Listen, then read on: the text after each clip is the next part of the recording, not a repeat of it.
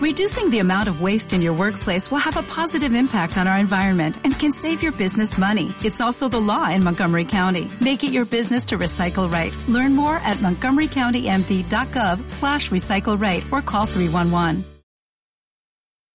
¡Hey! ¿Qué tal amigos? Yo soy Edu Ofria y este, y este, y este es mi podcast.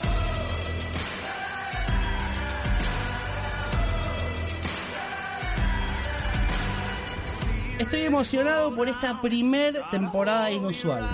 Conversaciones con contenido, relajadas, orgánicas, que van a permitirnos poder conocer las experiencias de pastores, líderes, músicos, padres de familia, personas que influencian de diferentes formas en la iglesia de hoy, pensando en las generaciones futuras.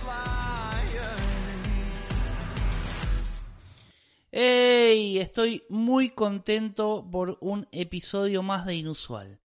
Cada 15 días subimos un capítulo más y la idea de esta temporada es mostrarte el corazón de muchos líderes y pastores amigos que nos motivan y nos impulsan a ser mejor cada día en Dios y además aportan a la iglesia local una mirada desde una perspectiva tal vez más contemporánea sigo creyendo firmemente que la iglesia es la esperanza del mundo y por eso debemos seguir haciendo iglesia cada día con más ganas y con muchísima, muchísima más pasión.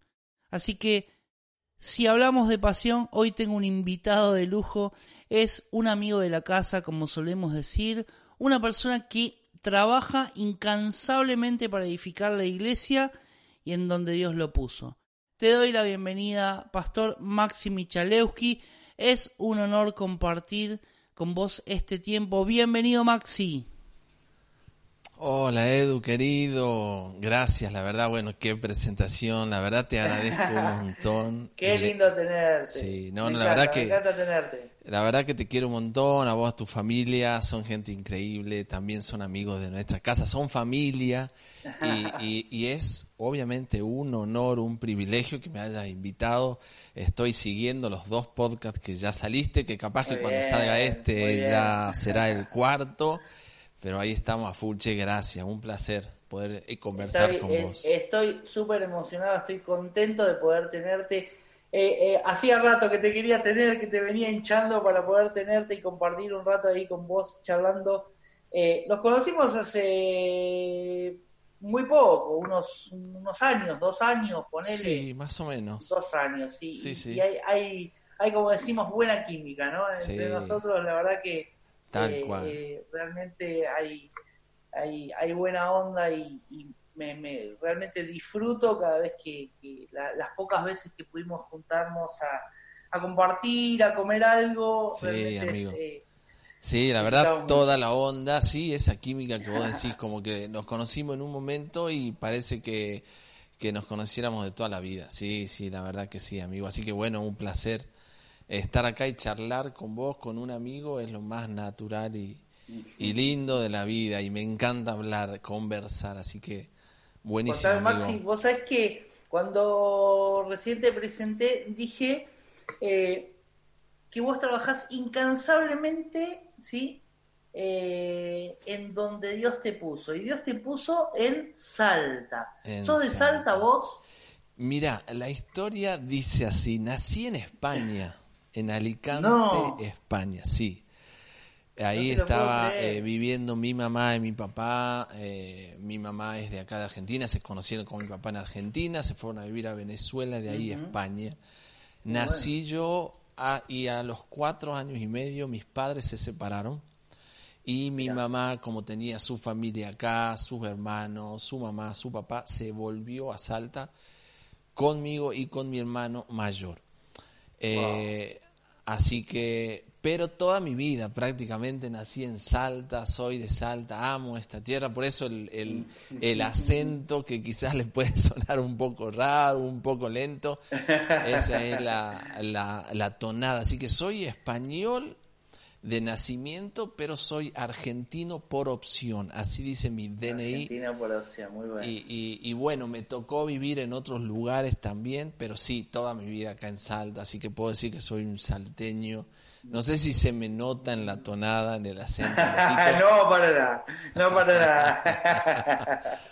así que... ¿Qué te iba a decir? Vos sabés que eh, me debo ir a Salta, todavía me debo ir a Salta. Cuando, cuando cuando empecé a tener ganas de ir a Salta, digo, voy a ir a visitar a Maxi, ¿qué pasó? Pandemia. Así que... tenés que ir a, hacer esa producción que un día me dijiste a grabar en las Salinas. Así que sí, sí, obviamente tienen familia, casa, son sumamente bienvenidos a Salta, norte de Argentina, la, la, ciudad más linda de Argentina. Así que acá estamos, amigos. Sí, es tremendo. ¿Y conoces? ¿Viniste alguna vez o nunca? No, no, no, no, no. No conozco, no conozco y me da muchísimas ganas de conocerte. siempre hablamos con él y de, poder ir para, para el norte. Les va a encantar. Me encantaría, me encantaría. Maxi, ¿cómo se compone tu familia? Bueno, mi familia se compone por mi esposa Abigail, me casé con, Genia. con mi mejor amiga, de verdad me casé con mi mejor amiga, es el sueño de mi vida cumplido. Eh, y tengo una nena, Darlene, de 11 años, Benjamín, de 9 años, y bebé Joel, que tiene 7 meses. Bebé Joel está cada día más lindo. Sí, es un bebote, es tremendo ese bebote. Así que sí, pensábamos que con dos hijos estaba, era suficiente, pero bueno, ahí vino el tercero, así que ya somos esa familia numerosa que no te invitan a los cumpleaños, ¿viste? ya, ya, ya empezaste a, pensar en un auto más grande, una combi, algo de eso, ¿no? Sí, sí, sí, tal cual, tal cual. Así que esa es mi familia, bueno, amo mi familia, es un regalo, así que acá estamos con todo.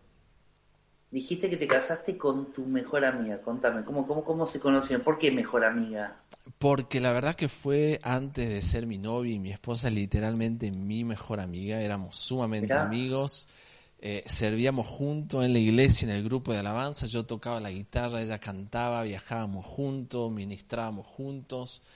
Y éramos re amigos, éramos sumamente amigos. En un momento muy crítico de mi vida también ella fue re de apoyo y, y, bueno, obviamente que digo es el sueño de mi vida porque siempre soñé eh, con la persona que me iba a casar, eh, aquella que pueda hmm. cumplir también juntos, no cumplir mis sueños, sino juntos cumplir el sueño de Dios para nosotros y, y, lo, lo, que hacemos es servir a Dios como familia, ¿no? Porque esto no, no se trata de, de Maxi o de Avi, ni, ni, de los chicos por separado. Entonces, ese es el sueño de mi vida, poder cumplir los sueños de Dios para nuestra vida y, y, no me imagino de otra manera estando con alguien que, que, que, quizás en esa área que es lo central en realidad, eh, no poder ser uno, ¿no?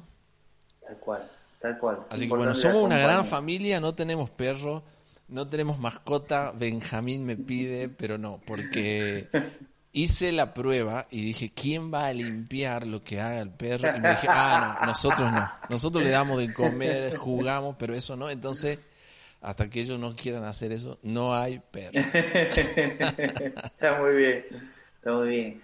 Maxi, ¿cómo, cómo fue que eh, te acercaste a Jesús? ¿Cómo conociste a Jesús? Bueno, lo que te había contado al principio, mi mamá cuando vino eh, de España, eh, mm. todo un contexto de familia católica, y cuando vino mi mamá a la Argentina, mi abuela se había casado por segunda vez y eh, su esposo la llevó a una iglesia por primera vez metodista, una iglesia cristiana. Mm. Ahí conoció a Jesús y gracias a mi abuela toda mi familia conoció al Señor.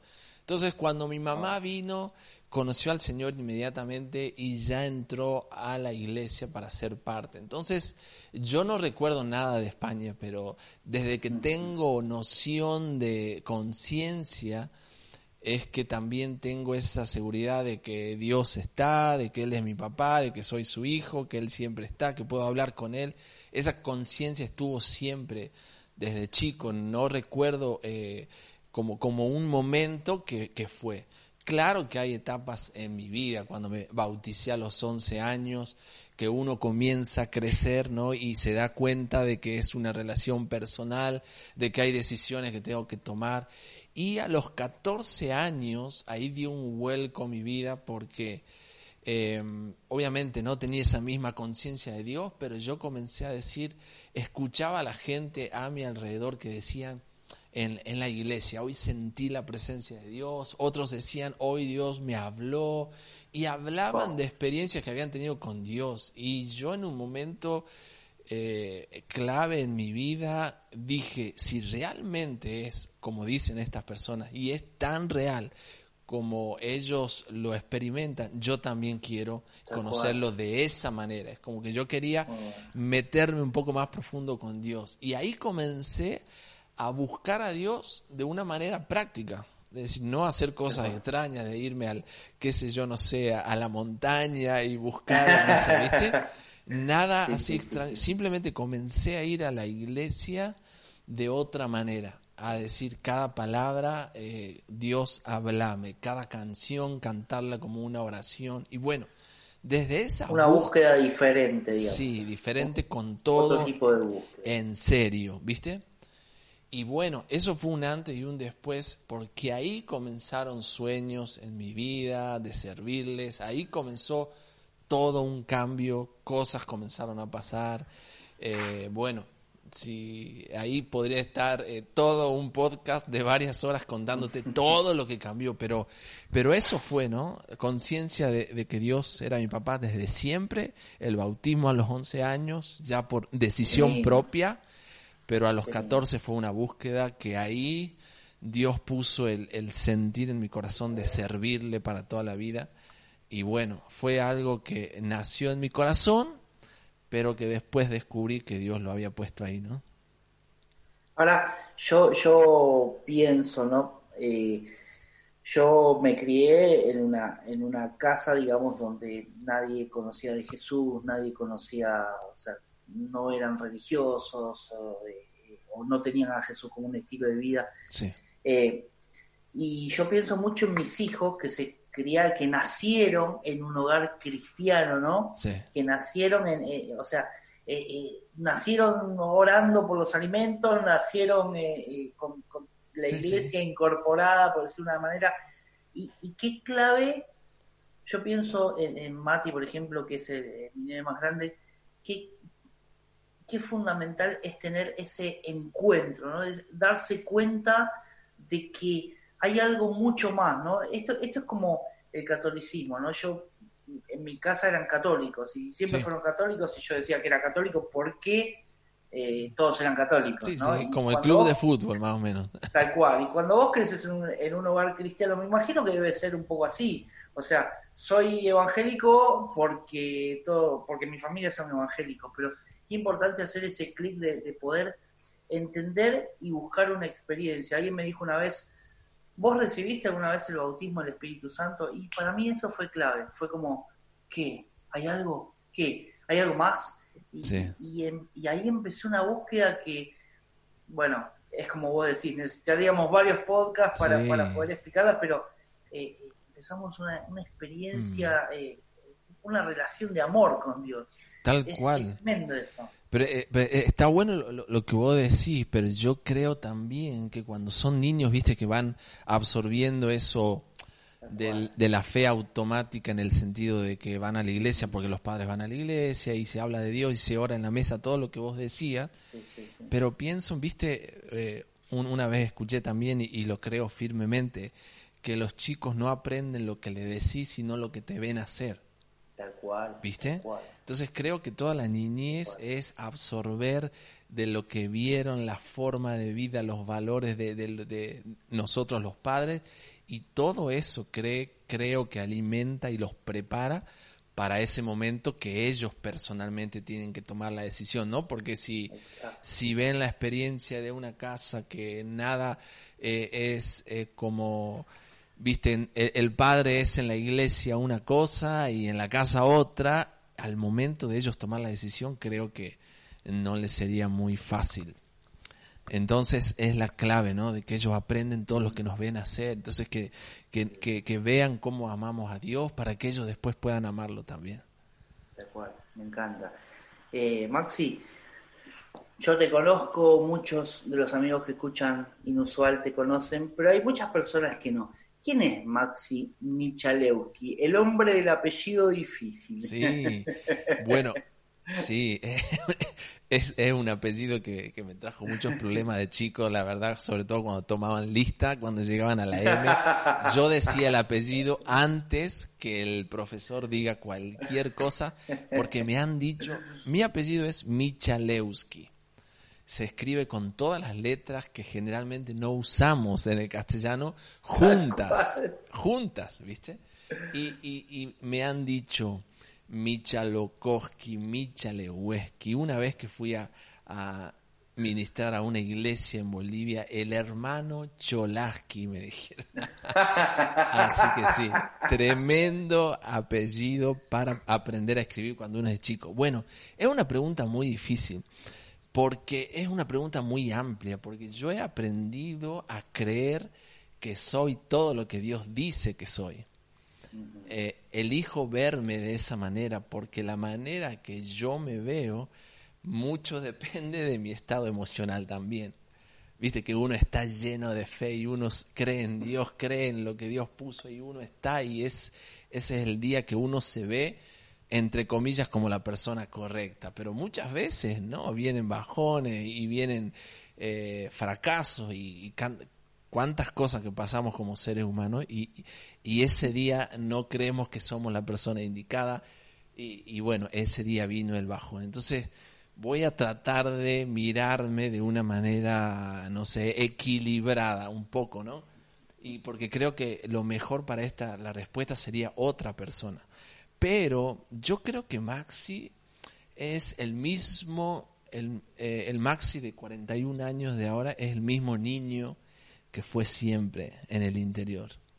Y yo siempre pienso que en toda esta crisis de los 40 que uno piensa, viste, y repiensa y se mete adentro, yo pienso que eh, yo quiero tener 20 años, pero con la cabeza de 41 años, viste.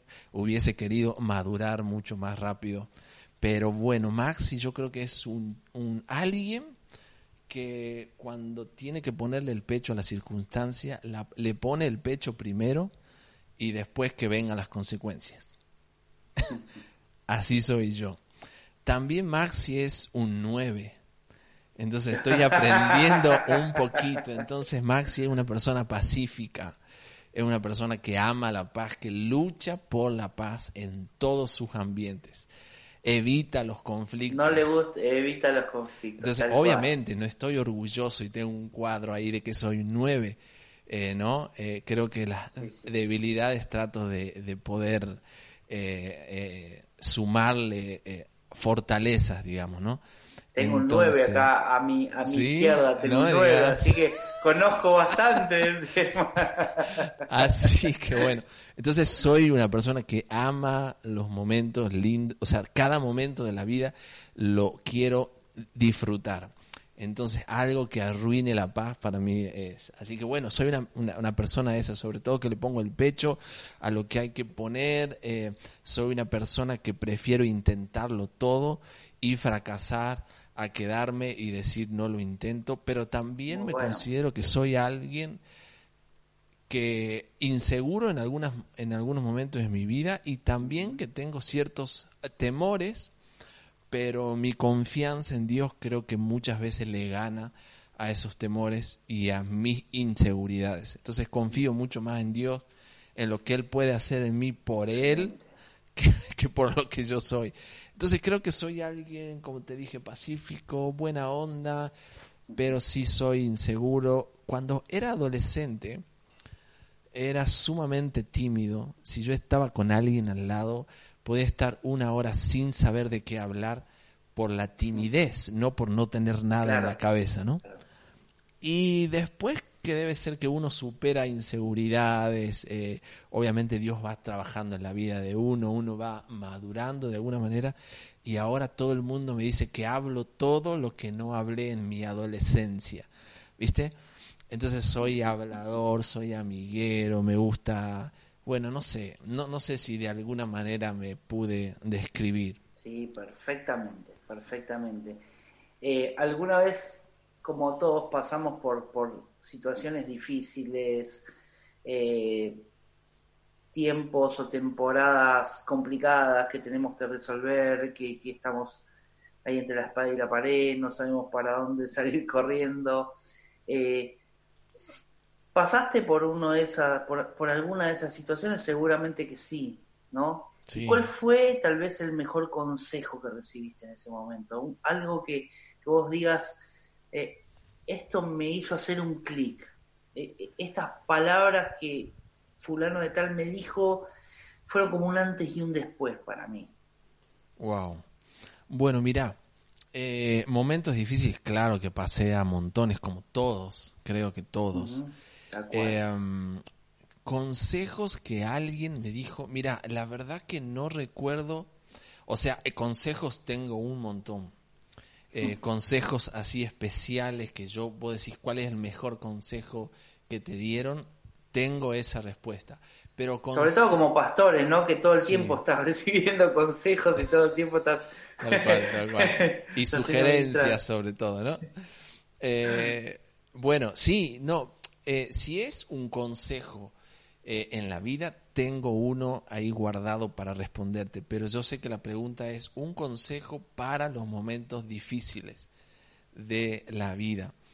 Y yo recuerdo uno, mira, yo una vez, eh, cuando falleció mi mamá hace unos, ya van a ser nueve años más o menos, yo tenía un sueño de chico. El sueño de chico para mí era cuando yo sea grande, voy a trabajar duro para que a mi mamá no le falte nada. A mi mamá y a mi familia no le falte nada. Ese era mi sueño de niño. Cuando fui grande, trabajé, pude ayudar a mi mamá, pude, pude proveer muchas, muchos años a la casa y eso me encantó que Dios pueda ayudarme a cumplir ese sueño. Pero cuando falleció mi mamá, yo sentí que, que era culpable de eso, tranquilo que no maté a mi mamá. Así que simplemente la situación que, que, le tocó vivir por su enfermedad, por su recuperación eh, difícil y todo eso, la verdad que yo me sentí culpable de, lo, de, de no poder salvarla. Y, y, esa culpa caló tan profundo en mi corazón durante un año entero. Imagínate un año cargar con el peso de la culpa de que no pudiste hacer suficiente para salvarla a tu mamá, ¿no? Eh, y, obviamente, ¿no? Dios es el dador de la vida y Él sabe hasta cuándo. Pero bueno, esa es la culpa en ese momento. Y, y, esa culpa me afectó tanto que yo pensaba que todo lo que iba a emprender iba a fracasar. Lo que esa culpa me decía en mi vida que yo era un fracasado. Entonces yo ya me, me condicionaba y ya me catalogaba por eso que había pasado. Entonces eh, yo sentí que le había fallado a mi mamá, que le había fallado a Dios y a mí mismo, por no haber hecho lo suficiente para que ella hoy pudiera estar con nosotros, ¿no? Y, y bueno, algo en un momento de intimidad con Dios, eh, Dios me dijo, lo que pasa, Maxi, es que no tuviste un papá que eh, te diga lo hiciste bien. En momentos de niñez, en momentos de tu vida, no tuviste ese papá, esa forma de ese, ese, ese, ese hombre ahí al lado para decirte lo hiciste bien. Y él en mi corazón me dijo, Max, hiciste todo, fuiste un, zoom, un buen hijo, diste todo, diste todo amor, honraste a tu mamá mientras eh, estuvo en vida y él me dijo, lo hiciste bien. Él me dijo, lo hiciste bien. Yo sé que esto pueda sonar un poco místico, extraño si alguien está escuchando este podcast, pero eh, es para otro podcast cómo Dios nos habla. Obviamente que no fue una voz audible, no fue la ventana que comenzó a entrar el rayo de luz, pero en mi corazón uno sabe y confirma, ¿no? Cuando Dios te habla. Entonces, eh, eh, eso fue lo que Dios hizo que sane mi corazón. Y tengo una anécdota también con alguien sumamente conocido, con un pastor muy querido, es que en, el momento de las dudas, de las luchas, de esto de edificar la iglesia y, de todos estos años que muchos no han sido fáciles, eh, él en un momento, sin saber lo que Dios me había dicho hace muchos años, me dijo, Maxi, seguí adelante, no bajes los brazos porque lo estás haciendo bien. Entonces, eso fue algo que, que, que me marcó en el momento de que la dificultad y los malos momentos había condicionado mi corazón. Entonces, ¿qué enseñanza me trae ahora para los malos momentos, para los momentos difíciles? Es que el bajar los brazos nunca es una opción. El rendirse no es una opción y mi fe está por encima de las circunstancias. Entonces, lo que me pase no cambia mi confianza en Dios y no va a hacer que, que, que baje los brazos, ¿no? Tremendo, tremendo. Así que más, más o menos eso, amigo. No sé si respondí la pregunta o, hice un lío. Excelente, excelente, me encanta. Pero si me dejas decir algo acerca de una de las preguntas que vos tenías, porque yo me, me quedé eh, con una pregunta que vos tenías ahí guardada, capaz que la, la, la mezclaste, pero quisiera decirla. Es que quizás le pueda servir a alguien, ¿no? De que eh, una de las preguntas es si alguien, ¿Qué consejo te dijo alguien? Un consejo así importante para tu vida. Y yo estaba hablando, hoy estaba pensando en eso todo el día. Y la verdad que yo recuerdo a mi mamá y a mi abuela, porque ellos fue, mi mamá fue mi papá y mi mamá y mi abuela también una madraza. Y ellos siempre nos decían esto, muy cortito. Ustedes, a mí y a mis hermanos, estudien, sean profesionales, sean buena gente, sean felices en la vida, pero algo que es lo más importante que todo, por encima de todo, sirvan a Dios con todo su corazón. Y ese fue el consejo que me mantuvo siempre conectado a Dios y enfocado a Dios, porque el servicio a Dios te hace que todo lo demás tenga armonía, otro color, otro sentido. Entonces, bueno, ¿no? Es buscar primeramente el reino y todo lo demás será añadido. Así que bueno, ese consejo. Y creo que me encantaría que mis hijos también puedan eh, eh, recordar de, y guardar de mí, de Avi, de vernos servir a cada momento, de estar y decir, wow, algo que amaban mis padres es servir a Dios. Excelente, excelente, me encanta, me encanta, me encanta. Eh, era la pregunta que te iba a hacer después, ah, así que quedó, quedó, quedó, ahí, quedó ahí, me encanta, me encanta. Eh, eh, una, una de las preguntas que, que yo estoy haciendo, que la escuché, sinceramente la escuché en otro podcast para, para, para no andar chamullando o diciendo cualquier cosa, pero me, me, me, me, me encanta lo que genera esta pregunta, es si vos tuvieras la posibilidad de, de, de, de participar de una mesa, una gran mesa, ¿no? Sí eh, eh, sabemos que Jesús está, ¿no? Sí. Vos ya la escuchaste en los capítulos anteriores seguramente, pero sabemos que Jesús está, ¿no? Pero tenés la posibilidad de invitar a cinco personas. Sí. Eh, cinco personas pueden ser famosos, pueden ser personajes de la historia. Sí. ¿A quién sentarías en esa mesa? Bueno. ¿Y por qué? ¿Y por qué? Sí, mira, yo creo que invitaría a muchos, muchas personas. Por ejemplo, si pienso así rápido, invitaría, no sé, tendría la Biblia para elegir un montón de personajes. Por mm. ejemplo, Elías, Eliseo, David, eh, Mefiboset, eh, tantas personas, ¿no? Pero yo creo que sería una mala cena. ¿Por qué? Porque yo estuve con gente importante para mi vida, así, referentes, y la mente se me, se me ponía en blanco. ¿Viste? Eh, estuve con, personas así, líderes, pastores increíbles que han marcado mi vida. ¿Y qué les digo? Mente en blanco, porque les diría tantas cosas que no le diría nada al mismo tiempo y quizás la pregunta que le haría sería como no tan importante. Entonces yo creo que responde más a esa pregunta. Yo creo que sentaría a la mesa personas que han sido importantes para mi vida, claves que Dios usó para mi vida, los sentaría a la mesa comeríamos, disfrutaríamos de un gran banquete solamente para decirles gracias. Pondría a mi mamá, pondría a mi abuela.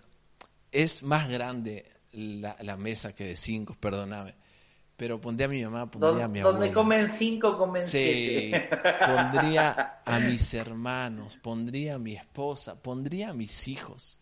Pero no, no porque los amo, porque eh, en los comienzos de la iglesia yo me acuerdo que íbamos en mi auto, eh, con, con, el tele nuestro que lo sacamos, lo metíamos en el tele, íbamos con el equipo de sonido en el baúl, con Darlene en brazos, Benjamín en el, en el huevito, ¿viste? Esos que, que van arriba del coche, huevito ahí.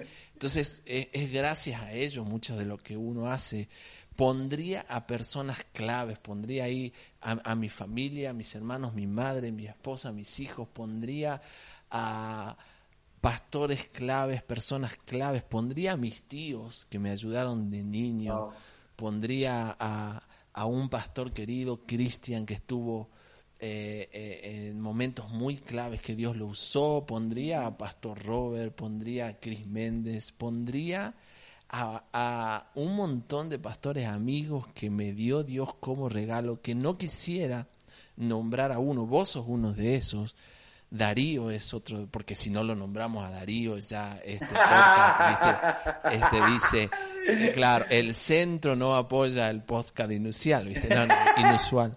No, y tengo un montón de, de gente que han hecho un alto para, para hablar conmigo, para decirme algo, personas que han sido muy claves, que no quisiera nombrar porque son un montones Simplemente los sentaría a la mesa, amigos, para decirle gracias.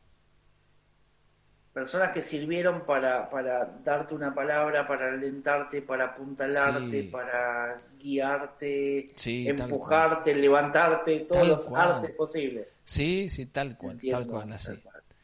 Sí, sí. Muy bueno, muy bueno. Creo que sería más... Sí, obvio.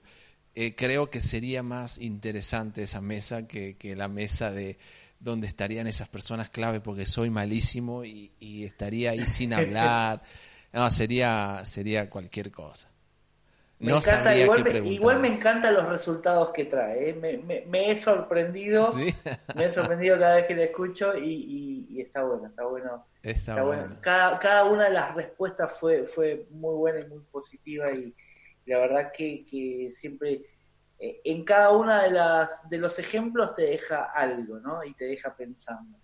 Eh, ¿Cómo fue tu, tu llamado, Maxi? ¿Cómo, cómo, porque, ¿Cómo fue que Dios te llamó y te dijo, vas a ser pastor? A mí, yo tuve un llamado muy específico, pero... Que nos podrías contar, nos podrías contar.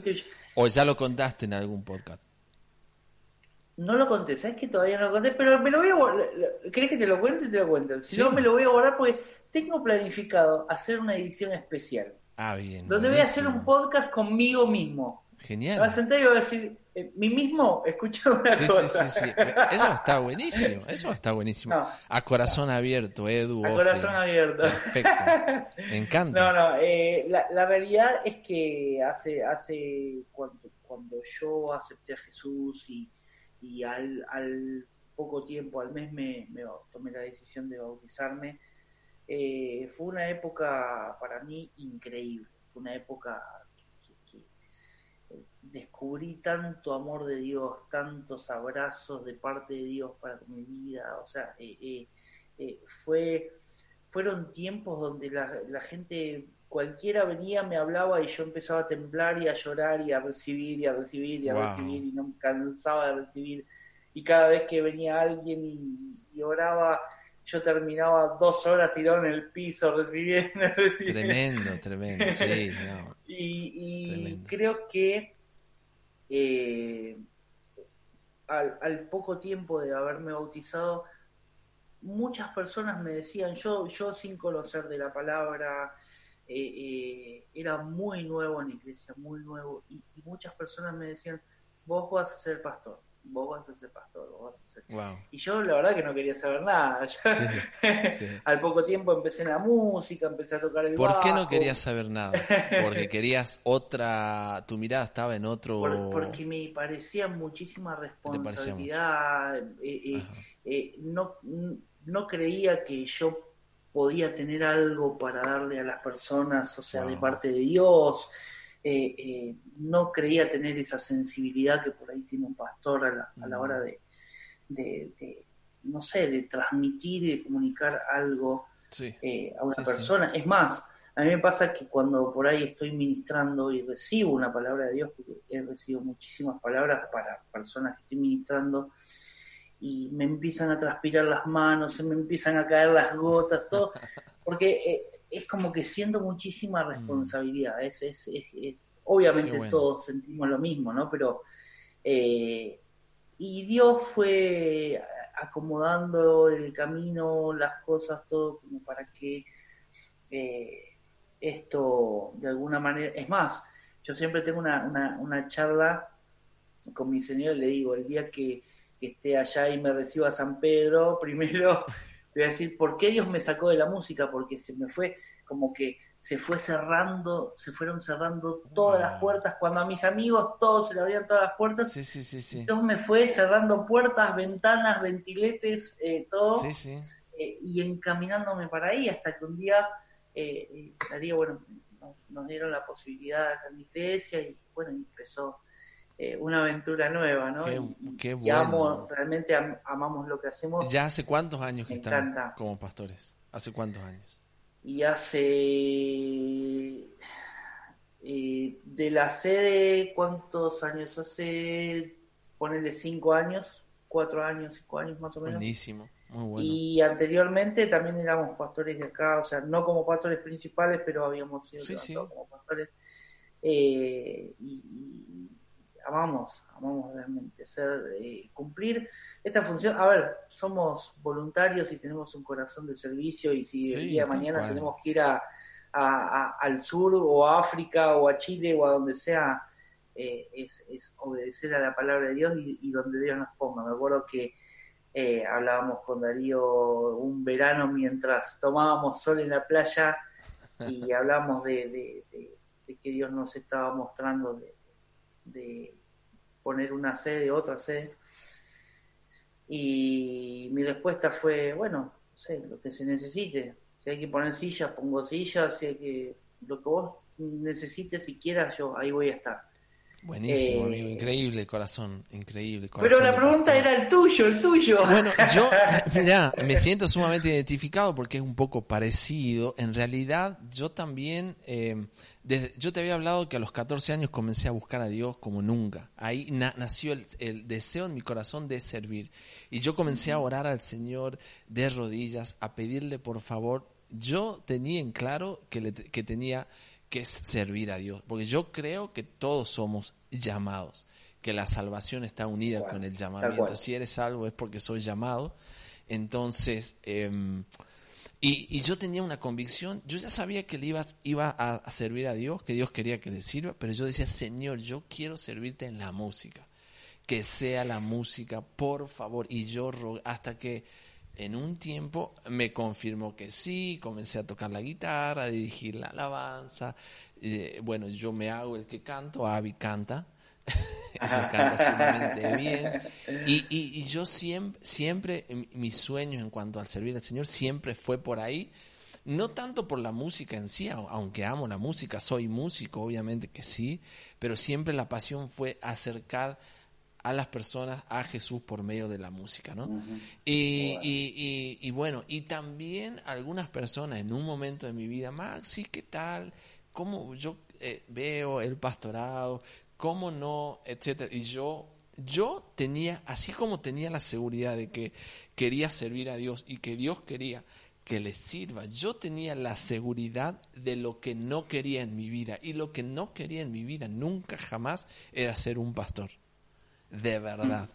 Si yo algo le decía no mayúscula, yo no quiero ser pastor, menos, o sea, no quiero ser pastor principal de una iglesia, no quiero ser pastor, no quiero que mi familia sea una familia pastoral. No quería eso para mi vida.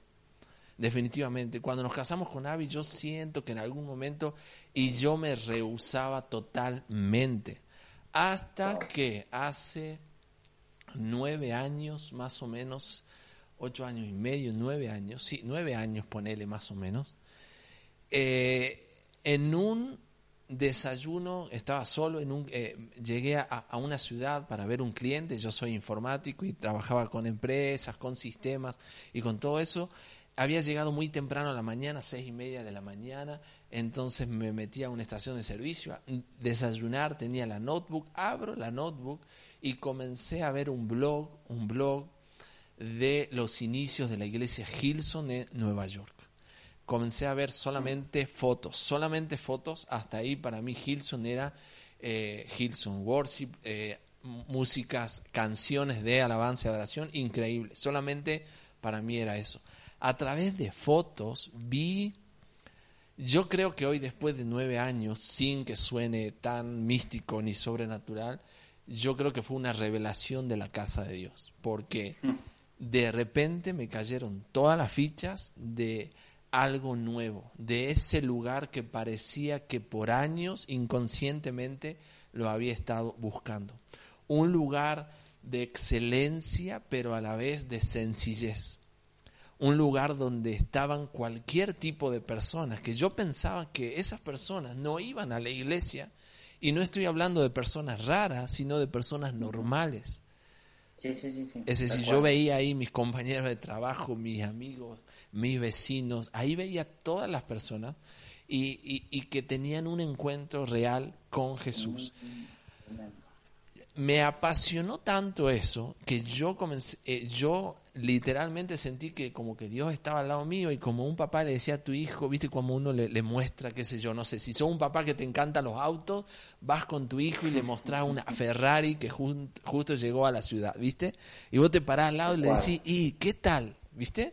Y esperás la reacción de tu hijo, bueno, Dios estaba como mostrándome eso y, y él me decía, ¿qué tal? Y yo le decía, mira, está increíble, yo ya estaba como un fuego nuevo comenzó a arder en mi corazón, pero yo hablaba con Dios, le decía, si esto es una iglesia, vos sabés que yo no soy pastor, porque yo no tengo todas las respuestas, yo no sé todo lo que tiene que saber un pastor, y aparte que yo ni estoy preparado, capacitado, ni quiero ser pastor. Y él me mm. dijo, yo no te pido eso, ni que sepas todo, ni que tengas todas las respuestas. Y él me recordó lo que era mi pasión atraer a las personas a Jesús por medio de las canciones, por medio de la predicación. Y él me dijo, solamente tenés que hacer eso. Y me recordó la palabra de hacer discípulos. Él, él me explicó que no se trataba con lo que yo pensaba de un pastorado ni de una iglesia, sino que dar a otros de lo que había puesto Él en mi corazón, de lo que yo conocía acerca de Dios, de lo que yo entendía de su amor, simplemente compartirlo a otros. Entonces ahí comenzó ese día, mira, yo tenía que ver un cliente a la mañana, lo vi en la mañana y en la tarde estaba en una ciudad cuatro horas de Salta Capital. En la tarde tenía que ver otros clientes. Pero al mediodía no me aguantaba más esto que Dios trajo en mi corazón, que todavía no tenía la confirmación de que era poner una iglesia y que yo sea el pastor. Pero de esto nuevo que había traído Dios en mi corazón, estaba tan eufórico es la palabra, que le dije al cliente de la tarde, ¿sabes qué? Me tengo que volver a Salta. No te voy a atender, otro día vuelvo porque necesitaba llegar a mi casa a hablar con Avi. Y, fueron dos semanas de eh, estudiando la cultura de esta iglesia que Dios me había mostrado, de otras iglesias que también me di cuenta que también eh, eh, tenían la misma cultura, porque al, después, al mucho tiempo, al año, me di cuenta que no trataba de la cultura de una iglesia, sino una cultura del reino, de algo que Dios estaba despertando en la iglesia. A las dos semanas, cuando yo ya no había más nada en mi vida que quería hacer que edificar ese lugar, Dios me dice, y bueno, ahora sí te puedo decir si es una iglesia, porque yo no sabía si eran reuniones especiales, cada tanto, qué sé yo, una reunión de alabanza y adoración con un mensaje, pero ahí entendí que era una iglesia y desde ahí, que eso es lo más importante de mi vida después de mi familia. Edificar la iglesia, pero algo que vos dijiste también, ¿no? Eh, mi sueño y mi pasión es edificar ese lugar, no es el pastorado, ni la posición, ni el título, simplemente es el rol que me toca hacer. Entonces mi sueño es cuando, cuando veo ese lugar donde todos pueden conectar con Jesús sin religión, que las personas, la, la visión de nuestra casa es que las personas puedan conocer a Jesús tal cual es. Porque viste que durante toda nuestra vida diferentes tipos de, de, iglesias, religiones te han mostrado a un Dios según su perspectiva, ¿no? O un Dios distante, o un Dios lejano, o un Dios castigador, o un Dios de esta forma que las personas puedan conocer a Jesús tal cual es. Entonces estoy enamorado y, bueno, y después al tiempo Avi también se apasionó con eso y juntos tenemos esa pasión que repito, la pasión no es el pastorado, nunca mi sueño fue ni es el pastorado, el rol que nos toca, nada más. Me encanta esto que decís porque viene eh, ligado a algo que te quería preguntar y es que vos haces, eh, estás haciendo iglesia en Salta, ¿no? Sí.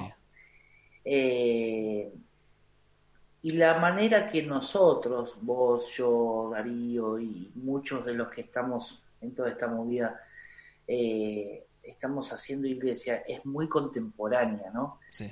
Y, y, mi pregunta es, ¿cómo, cómo, ¿cómo toma la gente, cómo acepta la gente esta, esta forma de hacer iglesia? En, una provincia como Salta, donde en general me imagino que las iglesias son muy tradicionales, debes tener iglesias bautistas, pentecostales, pero son en general muy tradicionales y, todo, como decimos nosotros, ¿no? Predicamos a Jesús, la palabra no se cambia, la palabra, o sea, es siempre la misma, Dios es el mismo ayer, hoy, por los siglos de los siglos, pero las, las, las formas, eh, eh, los métodos, los sistemas van cambiando y se van adaptando a, eh, nuevos tiempos.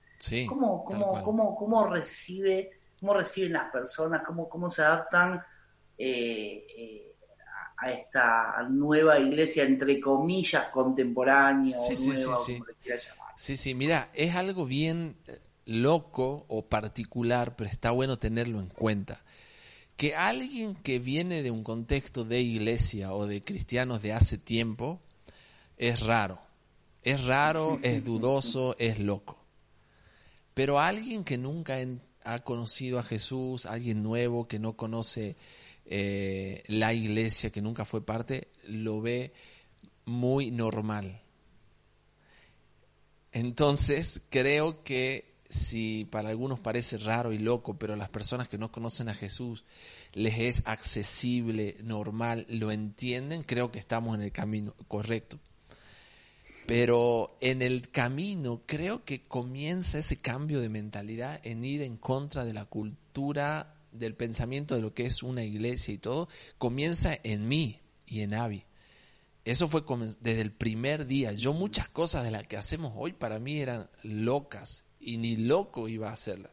Entonces siempre el cambio comienza, el cambio de mentalidad en nosotros como pastores, después con esa esencia, ese ADN, bajamos al equipo y, así vamos moldeando la cultura y, bueno, ¿no? Y eso se va transmitiendo, pero, pero sí, otras iglesias eh, muchas veces nos ven raros, nos ven extraños, nos ven light, nos ven muy superficial, nos ven que no somos profundos, que somos pocos espirituales, eh, así.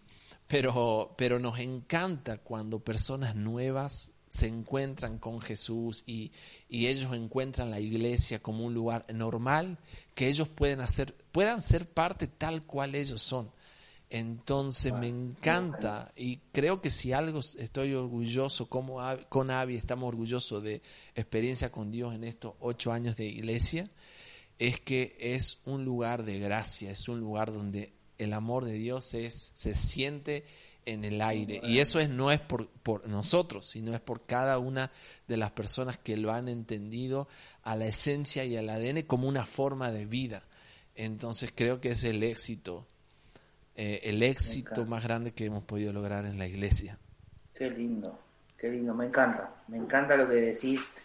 Eh, te, iba a, preguntar, eh, porque habíamos, habíamos estado hablando hoy acerca de Hilson Network, ¿no? Es, eh, digamos, es una red, Hilson Network es una red donde Hilson hace su aporte a iglesias locales, tengo entendido, donde les provee de me imagino, de administración, recursos, etcétera, ¿no?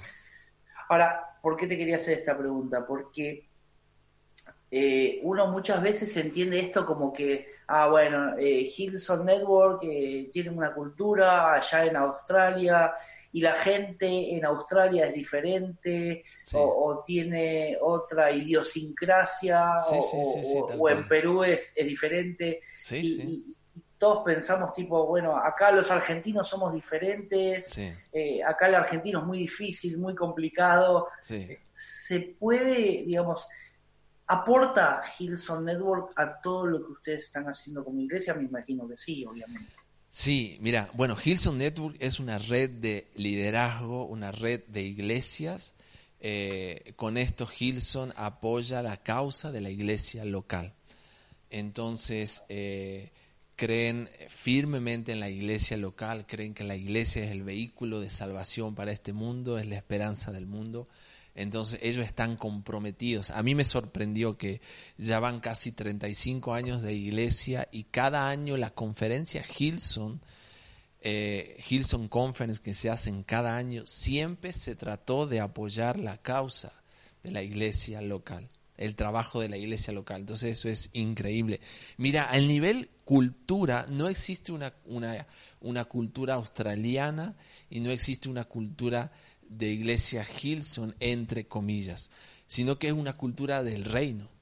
Entonces, muchas veces a Chris Méndez le dijeron, eh, una iglesia australiana no va a funcionar en Buenos Aires, pero ellos dicen, no venimos a poner una iglesia australiana, venimos a poner una iglesia con valores del reino y el reino funciona en todos lados. El reino funciona en todas las culturas. Mira, en nuestra experiencia personal, nosotros pensamos al principio, sí, yo pensaba eso al principio. En el primer año pensaba esto es para Australia, esto es para Estados Unidos, esto no es para acá.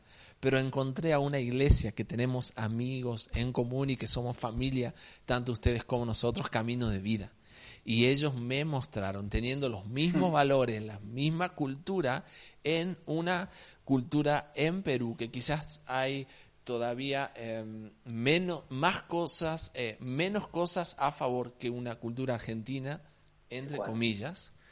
Em, y, y, y, ellos eh, estaban haciendo iglesia con esa misma cultura. Entonces eso me hizo el clic. No se trata de cultura Hilson, no se trata de una cultura de un país, se trata de los valores del reino. Claro que nosotros estamos tan conectados con Hilson, tan conectados con Camino de Vida, porque nos hemos inclinado a aprender, porque lo que ellos les es común, esa cultura, para nosotros no. Entonces yo siempre veo esto. Creo que cada ser humano y cada pastor, cada líder, siempre es como ese juguete que no sé cómo se llama. No sé si, viste, generalmente es un pingüino inflable que está parado y que vos le pegás y se cae y se vuelve, a parar, ¿viste? Bueno, generalmente uno tiene una cultura predeterminada, que es ese juguete que está parado. Pero todos los días, constantemente, intencionalmente, tenemos que inclinarnos a, a la cultura que queremos que sea nuestra forma de vida en nuestra vida, en nuestra familia, en nuestra iglesia. Entonces constantemente nos estamos inclinando, porque cuando dejamos de inclinarnos, de ser intencionales, volvemos a lo mismo. Entonces nos conectamos con Camino de Vida y ser parte de Hilson Network es un privilegio para nosotros poder ser parte para que otras iglesias también puedan ser edificadas para unirnos como pastores por la causa de Jesús. Entonces, cuando nos inclinamos y, nos acercamos a Camino de Vida, hemos encontrado una familia y ellos han eh, enamorado nuestro corazón. Y con Gilson pasó lo mismo. Yo estaba en contacto con Chris Méndez a través de, de, mails, no lo conocía personalmente.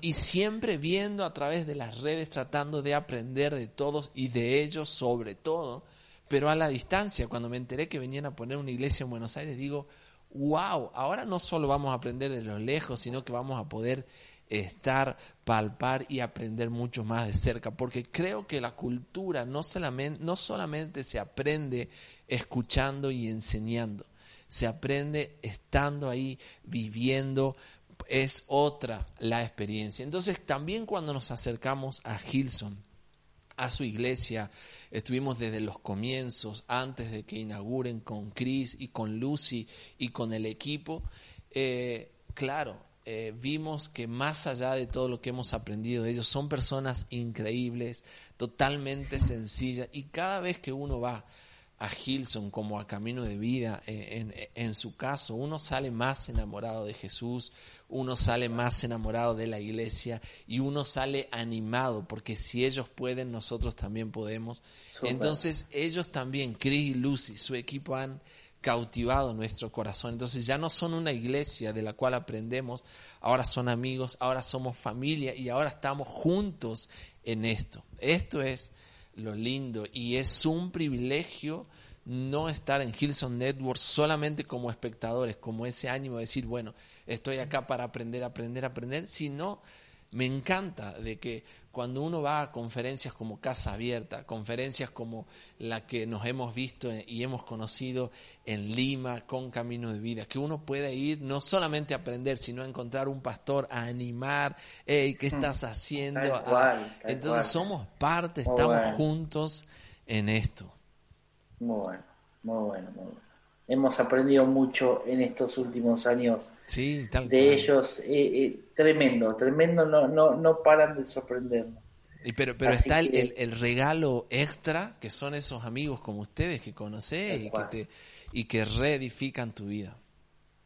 Un poco, un poco eh, lo, venimos hablando con, con varios pastores, esta, esta posibilidad o, o esto que sembraron ellos en nosotros de, de generar una cultura de amistad entre pastores, ¿no? Buenísimo. Que, no, no, estaba pasando. Sí. No estaba pasando, ¿no? Y es una que es genuina, ¿viste? Que es genuina. es genuina, tal cual. Es, eh, hay una palabra que se usa mucho ahora que nunca me acuerdo, orgánica.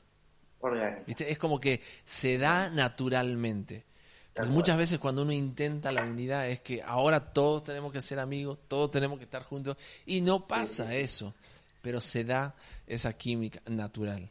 Está buenísimo. Maxi, la última, no, la última no, pero te voy a, te voy a hacer una antes de, poder cerrar.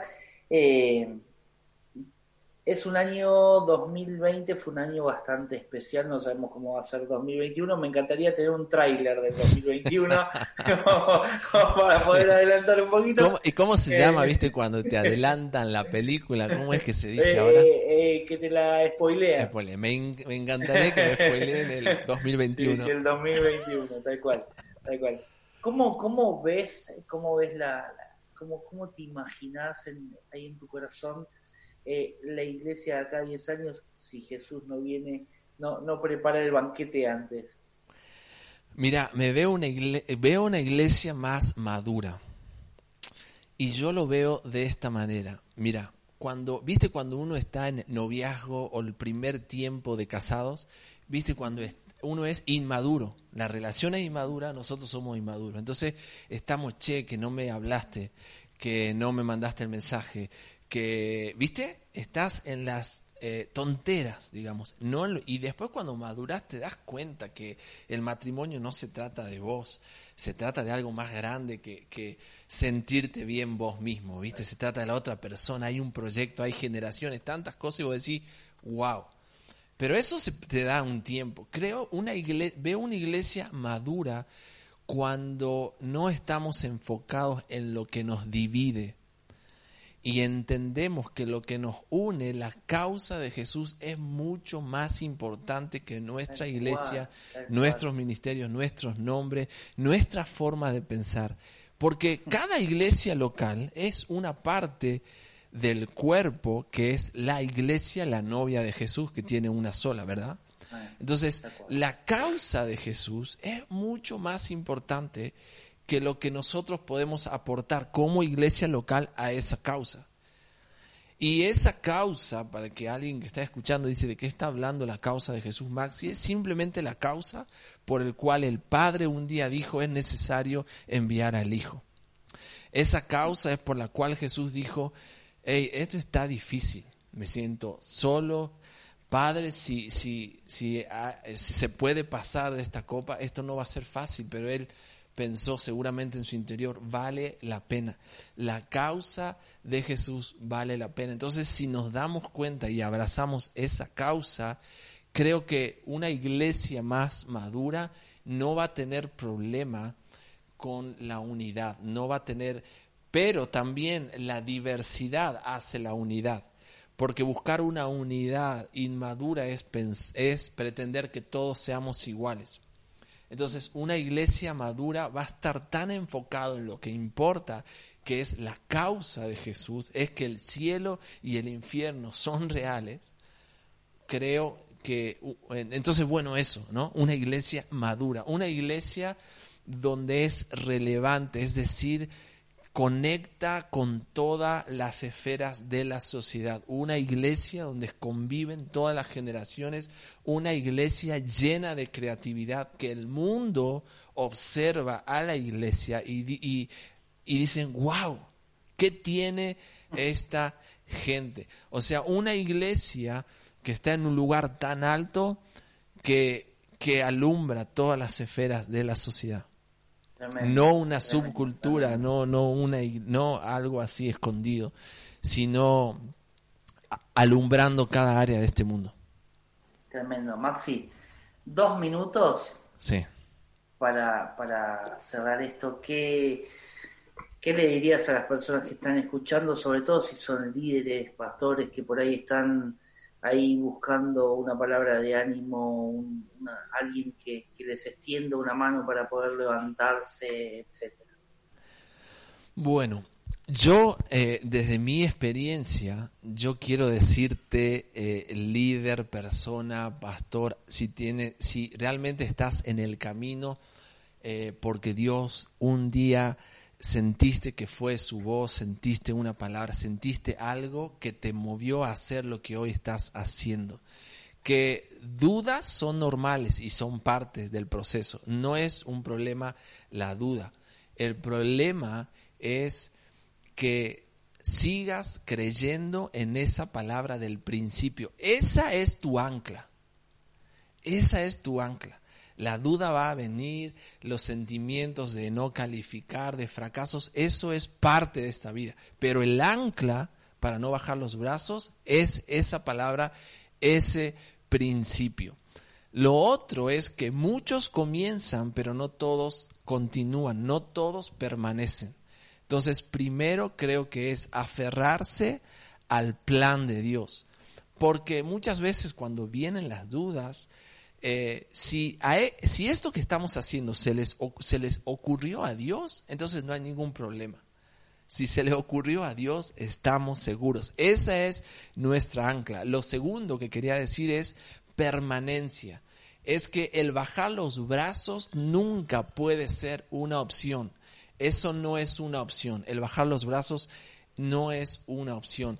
Las circunstancias, lo que vengan, no determina lo que Dios está haciendo y mi confianza en Dios, porque mi fe está por encima de las circunstancias. Mi fe no tiene que ver con lo que veo, sino con lo que Dios está haciendo. Mi fe no tiene que ver con lo con que si yo oro o busco que lo que pase es tal cual lo que yo pienso que tiene que pasar. Mi fe es que pase lo que pase, Dios está conmigo. Y lo otro, lo último, amigo, que si eres pastor o líderes, no tenemos que jugar a ser Jesús. Solamente Dios hace milagros. Muchas veces nos ponemos una carga y un peso tan grande, pero nuestro trabajo es acercar las personas a Jesús, es mostrar su amor, su oportunidad, no querer solucionar todos los problemas del mundo. No somos Jesús, no hacemos milagros, pero sí Él puede hacer todo. Me encanta. gracias, gracias Max por, por compartir este tiempo. sos una persona que tiene un corazón gigante, gigante, gigante y para mí es un privilegio poder haber tenido esta charla con vos. Eh, me siento honrado, realmente me siento honrado por, por haber tenido este tiempito donde charlamos acerca de las cuestiones de la iglesia que amamos. Tal cual. Eh, para mí, gracias nuevamente Maxi, te quiero un montonazo y obviamente vamos a hacer una segunda una segunda vuelta de toda esta charla. Dale, amigo, no, mira, nuevamente gracias, también te quiero un montón. Un saludo también ahí a, tu familia, a tu esposa que está cerca. Los amamos un montón, a pesar de que no hemos pasado mucho tiempo juntos, pero obviamente hablaste tan bien de mí que ya sabes que cuando vengas a Salta ya tenés comida, tenés buen vino, tenés, eh, tenés excursiones turísticas gratis me hiciste quedar tan bien. La verdad que yo me siento honrado, privilegiado, porque no sé si, si, si tengo la trayectoria, entre comillas. A mí me encanta que Chris, eh, Chris el pastor Chris Méndez dice siempre, hay algunos que, que tienen, eh, hay algunos que dicen, pero otros tienen algo para decir. No me siento en la posición que tenga algo para decir, pero te agradezco un montón, amigo, tu tiempo, eh, en pensar en mí, conoces un montón de pastores y líderes que son mucho mejor que yo, pero te agradezco un montón, la pasé sumamente bien. Ojalá esto sirva para inspirar a alguien. Así que los queremos un montón, amigo. Gracias.